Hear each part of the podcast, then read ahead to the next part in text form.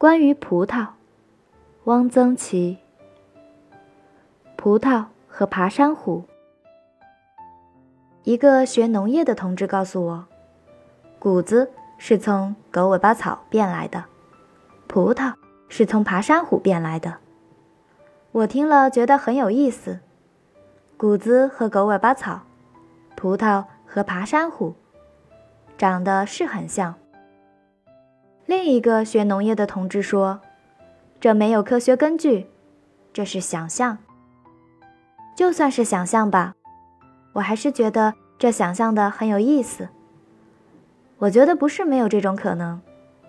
世界上的东西总是由别的什么东西变来的。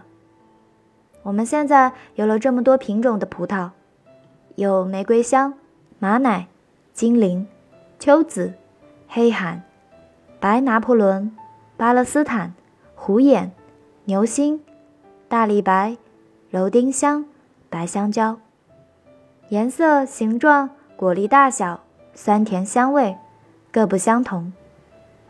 它们是从来就有的吗？不会的。最初一定只有一种果粒，只有胡椒那样大，颜色半青半紫，味道酸涩的那么一种东西。是什么东西呢？大概就是爬山虎。从狗尾巴草到谷子，从爬山虎到葡萄，是一个很漫长的过程。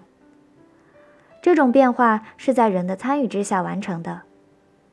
人说要大穗，要香甜多汁，于是谷子和葡萄就成了现在这样。